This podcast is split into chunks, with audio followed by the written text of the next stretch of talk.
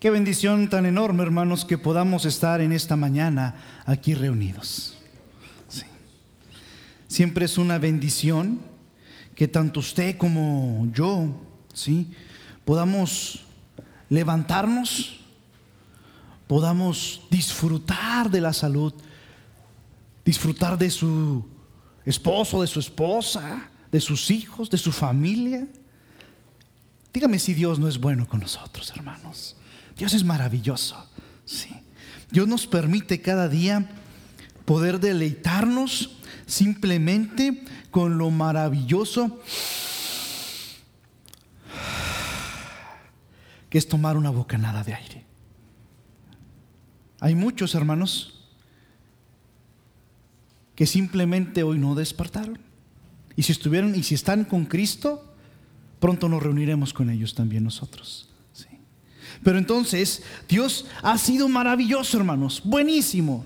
Y seguirá siendo porque esa es la característica de Dios.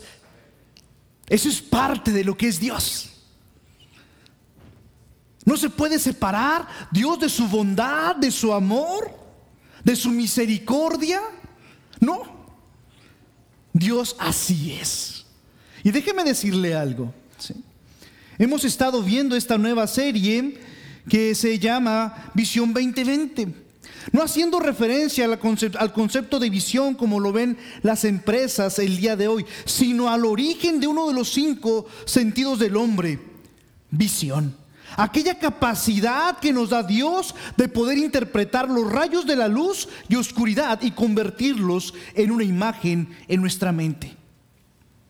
Un oftalmólogo considera que la visión 2020 no es la visión perfecta, sino es la visión que traíamos desde un origen. Y te lo he estado diciendo durante estos domingos, que esa misma visión, esa misma capacidad con la que Dios nos creó de ver, ¿sí? También a nosotros se nos ha ido perdiendo con el tiempo. Y lo que hemos venido observando, lo que hemos o lo que te he querido decir durante estos domingos, sí, es que tenemos que volver a la visión original con la que Dios nos había formado. Y te he dicho cuatro puntos importantes que es la visión de Dios. Te mencioné el primer domingo, ver con amor como Dios nos mira a nosotros. Te dije también tener misericordia. Dios es un Dios de misericordia. Pero hoy quiero hablarte acerca de la visión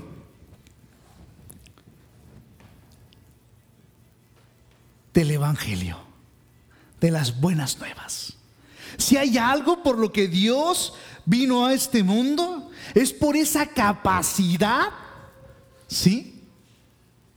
De pregonar las buenas nuevas, las noticias más maravillosas con las que se pudo encontrar usted cuando llegó a Cristo. Que tenemos redención y que vamos a estar eternamente con el Padre. Así que vamos a hacer una oración para comenzar. Señor, te damos gracias, Padre bendito, porque usted es bueno con nosotros. Bendíganos en esta mañana, Señor. Que sea su palabra la que nos ayude, sea su palabra la que nos edifique, Señor. Que no haya pensamientos de Miguel Ponce, que no haya palabras o pensamientos humanos de Miguel Ponce, Señor sino que sea tu palabra, Señor, la que edifique nuestros corazones. Sea tu palabra la que construya cimientos fuertes y raíces tremendas en nuestras vidas, Señor, para poder permanecer aun cuando haya vientos, cuando haya eh, tormentas, cuando haya lluvia, cuando haya un sinfín de movimientos en nuestra vida, podamos permanecer en ti, Señor. Bendice a mis amados hermanos, Señor. Hoy te pido, Señor, que conectemos, Señor, que equilibremos nuestro corazón, nuestra mente con el tuyo, Señor, para que de esa manera tu palabra pueda tener una repercusión tremenda en nuestra vida, Señor. Te amamos, te bendecimos, te damos eh, toda la gloria y honra al que es Rey de Reyes y Señor de Señores, y en su poderoso nombre oramos, en el nombre de Cristo Jesús. Amén. Déjeme leerle nuevamente este Evangelio. Son tres versículos, así que no me voy a tardar. Póngame atención estos 15, 20 minutos, ¿sí? Que le voy a hablar acerca de esto. A griegos y a no griegos, a sabios y a no sabios. Dice el apóstol Pablo, soy deudor. Así que, en cuanto a mí, pronto estoy a anunciaros el Evangelio. También a vosotros que estáis en Roma. Porque no me avergüenzo del Evangelio, porque es poder de Dios para salvación. A todo aquel que cree, al judío primeramente y también al griego. Porque en el Evangelio la justicia de Dios se revela por fe y para fe, como está escrito, mas el justo por la fe vivirá. Son emocionantes estos cuatro versículos, sí, que se encuentran en el primer capítulo del libro a los romanos. Déjeme decirle algo. Pablo está en casa de Gallo con su amanuense tercio, en una ciudad que habita entre la Grecia continental y el Peloponeso. La pieza que está escribiendo tendría repercusiones desde Orígenes de Alejandría hasta Martín Lutero, sin olvidar a Wesley, a Whitfield, llamado el Magnum Opus de Pablo, o entre los teólogos el quinto evangelio. La epístola a los romanos que volvió al principio original de las buenas nuevas del Señor Jesucristo. La justificación por gracia o el sistema de la fe.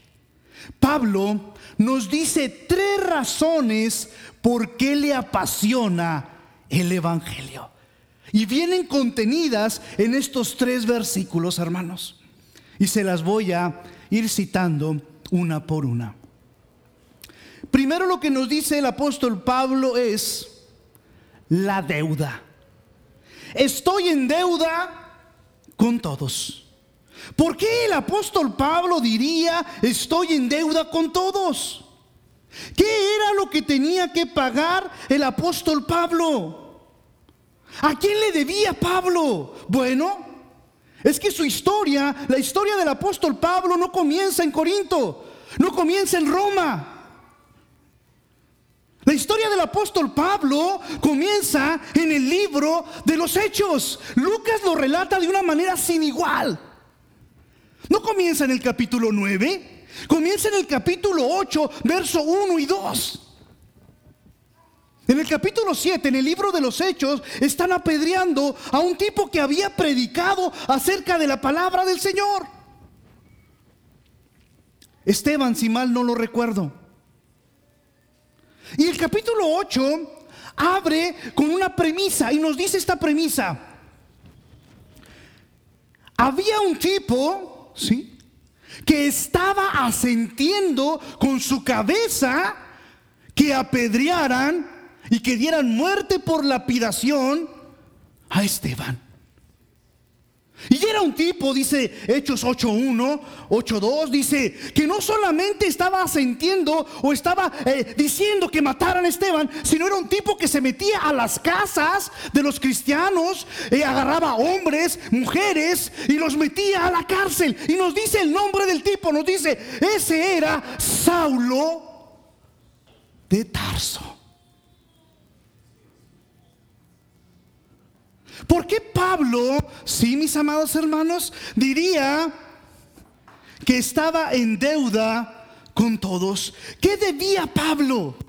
¿Por qué Pablo dice, es que estoy en deuda con todos, con el griego, con el, eh, con el no griego, con el sabio, con el no sabio? Porque su historia de Pablo, sí, era de una deuda aún mucho mayor. Déjame decirte algo. Hace tiempo atrás escuché en una ocasión el testimonio de Juan Luis Guerra. Yo sé que usted como es muy cristiano no conoce quién es Juan Luis Guerra. O a lo mejor si le digo Juan Luis Guerra y su 440, a lo mejor ya comienza a relacionarlo. Y decía eh, Juan Luis Guerra, dice, la música me dio mucha fama, mucho dinero y mucha gloria. Pero mi corazón estaba vacío y sin paz. Prosigue con su testimonio y dice que un día dos hombres entraron a su casa y le dijeron, Luis, traemos la paz que andas buscando y es gratis. Solamente tienes que abrir tu corazón y dejar que Dios obre en tu vida. Y dice el cantautor, y con una oración tan sencilla, Dios trajo a mi vida esa paz que siempre estuve buscando. Juan Luis Guerra escribe una canción que se llama Testimonio y dice, no necesito pastillas para dormir si estás conmigo. Todos los sueños florecen cuando me hablas al oído. Que me disculpe el poeta, pero toda la poesía la encuentro sobre un madero. Eres todo mi concierto, la más bella sinfonía. Saulo de Tarso se convertirá en el capítulo 9 en el apóstol Pablo.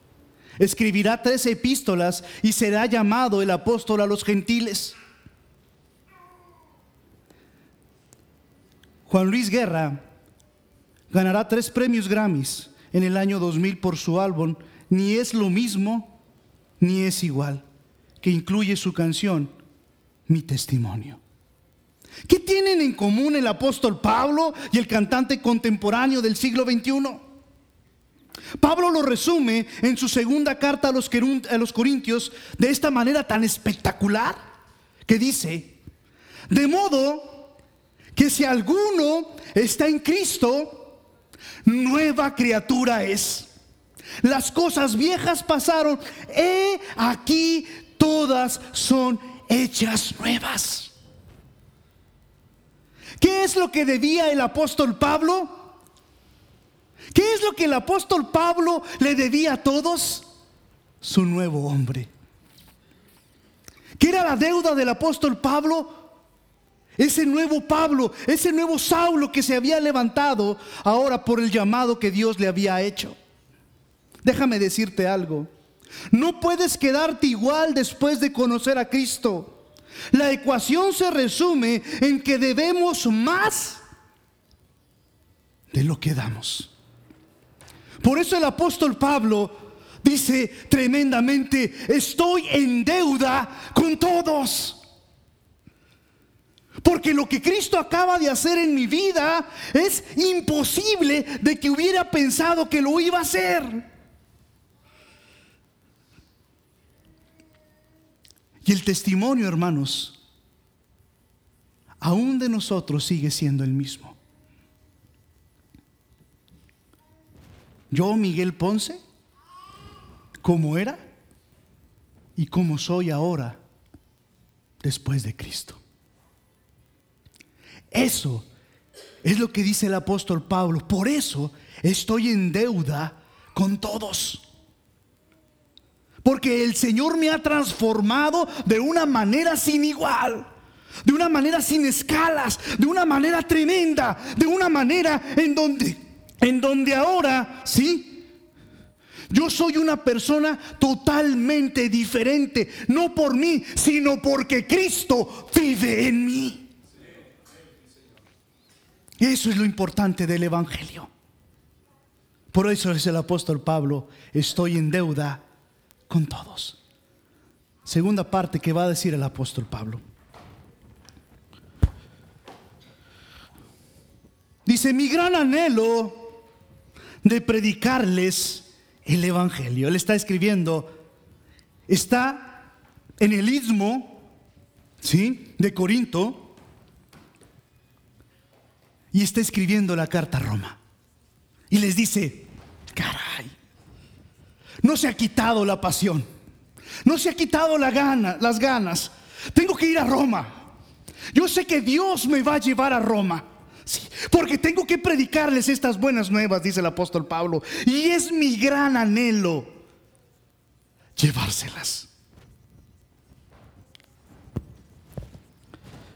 Hay un común denominador para los que conocen al Señor. Para los que conocemos a Cristo, mis amados hermanos, quienes recibimos las buenas nuevas, tienen el anhelo de compartirlas. Dime si no. Cuando tú recibes una buena noticia, tienes el anhelo de compartirlo con todo el mundo. Al menos que te saques el sorteo T, pues a lo mejor no quieres compartirlo. Pero si tienes una buena noticia, yo recuerdo, cuando entramos a las eh, preparatorias, este, aunque usted no lo cree, estudié en preparatorias de gobierno. Entonces, uno presentaba el examen y tenía que sacar cierto puntaje, sí. Y como todo, ¿no? Eh, presentaba uno para las ingenierías y eran eh, mil lugares y presentábamos diez mil. Sí. Exageré, Saltillo no tiene tanta gente, a lo mejor tres mil. Y luego ibas a la, cuando ponían los resultados y, daba una emoción tan grande cuando alcanzabas el puntaje y decías, y, le decías al que estaba a un lado todo y, y, lo hacías porque era una buena noticia. Pablo le dice a los romanos, tengo que compartirles esto, tengo que llevárselos porque es importantísimo, es la mejor noticia que me acaban de dar. ¿Sabes? El anhelo del apóstol Pablo es el mismo anhelo de Jesús. Jesús menciona una historia, el endemoniado Gadareno. ¿Se acuerda usted? Un tipo que de pronto habitaba allí entre las, eh, entre las tumbas, estaba allí escondido, estaba, eh, estaba sucio, estaba eh, lleno de demonios. Sí, llega Jesús y le saca los demonios que los avienta a dos mil cerdos que se van a ir al, precipicio. Pero la historia es interesante, hermanos. Aparte de toda la situación esta que tiene acerca de cómo Jesucristo este, echa fuera los demonios, la parte más importante a mi manera de ver es al final de esta historia. ¿Sabes por qué? Porque cuando el tipo ya está sin demonios, sí. Cuando el tipo ya está eh, nuevamente en sus cabales, llega la gente, dice la historia, y le comienza a platicar y le dice, hey, ¿Acabas de ver lo que te acaba de hacer él? Eras así, estabas así, estabas de esta forma, lo hacías pa, pa, pa, pa, le empiezan a decir. Y el tipo responde y dice, tengo que seguirlo, tengo que estar con él, tengo que aprender, tengo que hacer las cosas como él. Y dice que se sube a la barca, que se sube con Jesús. Y tú pensarías, gloria a Dios, otro hermano en la iglesia, amén. ¿Y sabes qué dice Jesús? No. No, no, no, no, no, levántate, levántate. Aquí no te quiero. Ve y diles a todos los demás lo que el Señor ha hecho en tu vida. ¿Cuál, ¿Cuál, ha sido siempre el gran anhelo de Jesús, hermanos? que se comparta lo que Dios puede hacer en tu vida. Ese ha sido el gran anhelo de Jesús y es el mismo gran anhelo que tenía el apóstol Pablo. Jesús antes de partir lo resume en una frase muy conocida. Por tanto, id y haced discípulos a todas las naciones bautizándolos en el nombre del Padre, del Hijo y del Espíritu Santo, enseñándoles que guarden todas las cosas que os he mandado. Y he aquí, yo estoy con vosotros todos los días hasta el fin del mundo. Amén. Ese es el gran anhelo. La deuda, la conversión. El gran anhelo, predicar el Evangelio. Jesús dice, Después que vivas una vida nueva, es necesario que vayas por los tuyos. Es imperante que compartas este regalo, porque no es tuyo, es para compartir, es para dar. Son las buenas nuevas las que trastornan al mundo. Es necesario que se cumpla la gran comisión. Y por último, hermanos, el apóstol Pablo va a terminar con una de las frases más emblemáticas de la cultura cristiana. Porque no me avergüenzo del Evangelio. Porque es poder de Dios para todos los que creen. Porque no me avergüenzo de ser cristiano.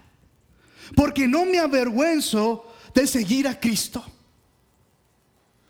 Porque no me avergüenzo de decir que yo trato de vivir una vida aún mejor para agradar a mi Señor. Porque no me avergüenzo de mostrar que yo trato de hacer lo mínimo que una persona yo quisiera quisiera por mí. Porque no me avergüenzo del Evangelio. Pablo menciona algo importantísimo en ese pasaje. Que quien se convierte a Cristo no puede dejar de decirle al mundo cuál es su nueva identidad. Pablo cuenta, o más bien no Pablo, Lucas, cuenta en tres ocasiones su testimonio en el libro de los Hechos. La segunda ocasión que la cuenta en Jerusalén, después de ser azotado y casi linchado por la turba, pero Pablo, déjame decirte algo, allí por el capítulo 22, 21 del libro de los Hechos. Pablo es asediado, casi linchado por la turba en Jerusalén. Pero ¿sabes qué? Lo impresionante de esto es que en los primeros versículos Pablo ya sabía a lo que iba a Jerusalén. Inclusive Pablo me gusta cómo cita o cómo dice las palabras, dice el apóstol, porque yo estoy dispuesto no solo a ser atado, más aún a morir en Jerusalén por el nombre del Señor Jesús. ¿Sabes por qué lo dice? Porque los que están allí, que le están diciendo, no vayas Pablo, vas a ser azotado, vas eh, te van a matar, tú aún, no, tú aún no sirves Pablo, por favor no vayas. Dice Pablo, ey, ey, ey, ey, espérense, ¿por qué me están haciendo sentir mal? ¿Por qué están haciendo quebrantar mi corazón? Si aún yo estoy dispuesto a dar mi vida por el Evangelio. Y Pablo va a llegar a Jerusalén. ¿Sí? Y cuando va a llegar a Jerusalén, va a pasar lo que exactamente le habían dicho que tenía que pasar. Pero qué, ¿sabes qué? Eh, ¿Sabes que ese va a ser, ese no va a ser un impedimento para Pablo? Pablo va a predicarle a la turba, al tribuno, le va, a predicar al concilio, le va a predicar a Félix el gobernador, le va a predicar a Drusila su mujer, le va a predicar a Festo, va a apelar a César, va a predicar a Agripa, a Berenice, a Festo que le dice, estás loco Pablo, las muchas letras te han vuelto loco. Y Agripa le va a decir, por poco me persuades de ser cristiano, pero no encuentro mal ni daño en ti, pero has apelado a César. Y Pablo dice, es que yo tengo que llegar a Roma. Pablo tenía que llegar a Roma. Va a pasar el naufragio, hermanos. ¿Sí? Y les va a decir Pablo, hey, no se asusten, no se asusten, ninguno va a perecer. Ya me dijo el Señor que tenemos que llegar a Roma. La noche del año 2000,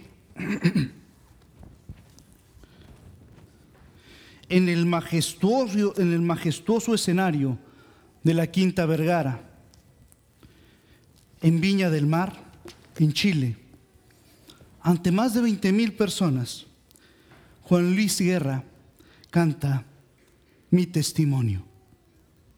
Y dice, la canción de mi vida pasada y ahora mi vida en Cristo es una canción que solo le escribí a Él en el 2006. Ganará dos premios Grammys por su disco cristiano para ti. Seguirá presentándose en el Coloso de la Quinta Vergara y seguirá interpretando música cristiana y dirá, porque no me avergüenzo del Evangelio. Pablo va a llegar encarcelado a Roma. Va a llegar a Roma, va el barco va a entrar al puerto de Roma. Y lo primero que le van a poner al apóstol Pablo es un grillete y un tipo que va a estar con él las 24 horas del día. Va a ir con César y le van a decir a Pablo, aquí no hay acusación tuya, aquí no hay nada. Tenemos que esperar que llegue esa acusación. Llévense a Pablo. A los calabozos, no, no, no, no. Llévenlo a un hotel, al mejor que hay aquí. Pero es que no tiene acceso a que todo mundo lo visite. No hay ningún, no hay ningún impedimento para que visiten a Pablo. El libro de Romanos va a acabar con esto. Y Pablo va a durar dos años en Roma, predicando el Evangelio a muchos, a muchos. El Evangelio del Señor Jesucristo, hermanos, las buenas nuevas no tienen por qué quedarse con nosotros. Tenemos que compartirlas, tenemos que llevarlas. Es la manera, es el anhelo de Jesús, es el anhelo principal que el Señor ya había puesto en nuestra vida. A veces nosotros, hermanos, ¿sí? A veces nosotros nos preguntan que si creemos en Dios o que si somos cristianos. O no tenemos la autoridad para predicarle a alguien o hablarle a alguien de Cristo porque no nos queremos meter, porque no queremos ocasionar problemas. Es impresionante el video, usted lo puede ver en YouTube, cuando el hermano Juan Luis Guerra comienza a cantar 25 minutos de, de música cristiana ante 20 mil personas paganas.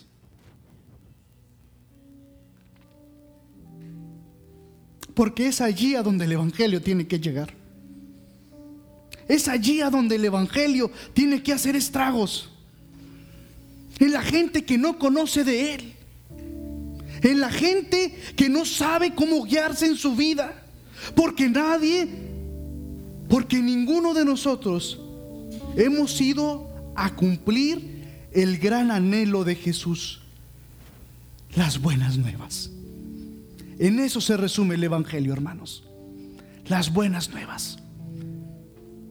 Cristo vino, murió por nosotros, resucitó y ahora tú y yo tenemos esperanza de un día pasar toda la eternidad con Él. ¿No es maravilloso el Evangelio? ¿No es maravillosa la historia? ¿No es maravilloso cómo la Biblia nos dice lo que tenemos que hacer? Solamente Dios nos dé la habilidad y nos dé ese gran poder de compartir el Evangelio. Pónganse en sus pies.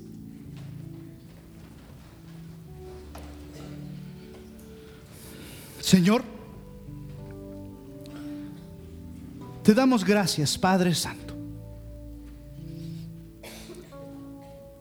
porque en ocasiones hemos perdido la oportunidad para hablar de ti.